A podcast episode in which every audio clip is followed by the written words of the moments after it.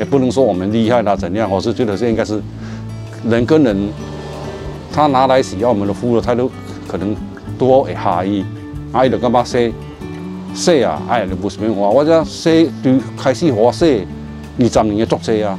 说个拢退休啊，做阿公啊。那我们这边的时间呢，比一般邮局还长，因为我只要开店，哦，我就继续服务。啊，像现在反而在下班以后，到我差不多休息十点的那个区块，都能够还会接到那个那个人家要寄邮件的业务。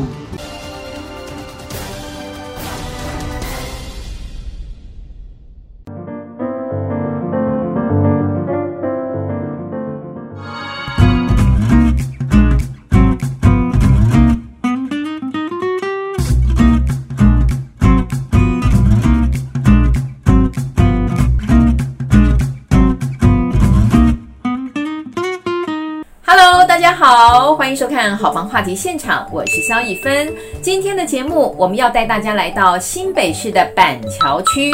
以捷运板南线江子翠站为中心的江子翠生活圈。这里拥有文化中心、图书馆，加上江翠北侧从化区，也有水岸景观和公园绿地哦，生活品质是非常的优良。在这里的生活还有哪些后康呢？一起进入今天的节目吧，Go！江子翠生活圈的区域内有莒光国小和江翠国小，评价都不错，也有石雕公园、农村公园、音乐公园、巴德公园等休闲场所。另外，江翠北侧从化区的发展也相当蓬蓬勃，优质的生活环境吸引了很多刚性需求，一住就离不开了啦。现在，我们就一起拜访当地的专家，分析江翠生活圈的房市情况。呃，江子翠的区域啊，它主要核心点是以江翠捷运站为中心点，那以文化路为跟双十路为一个十字，然后做一个区块。那北到大汉溪这一块，然后南的话就到大概县民大道这个区块，都是属于江子翠的一个范围的部分。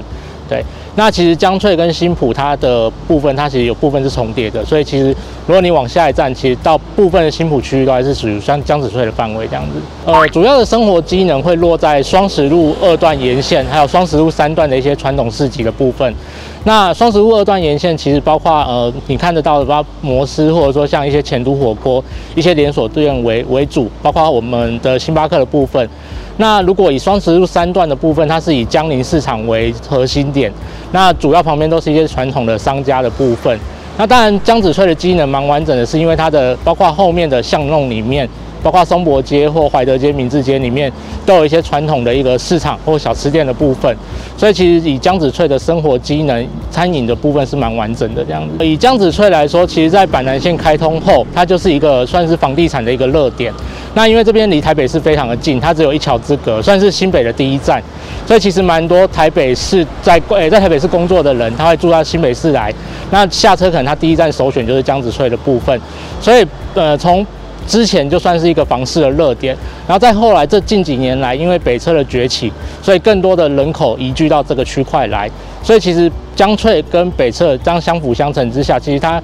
未来也是一个人口密度更高的一个区域，这样子。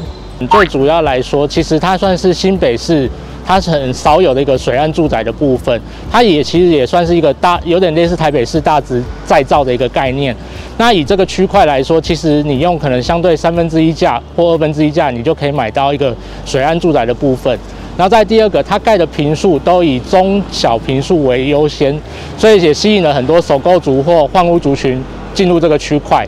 那以目前江子翠呃北侧这个区块啊，它最热门的点会落在 D E F 区的部分，以华江一路为中心点。那这条是算是整个 D E F 区的主干道。那所有的建商，大部分像润泰、国美，甚至像中泰，他们知名建商都以这个中心点为主轴，然后去盖房子的部分这样子。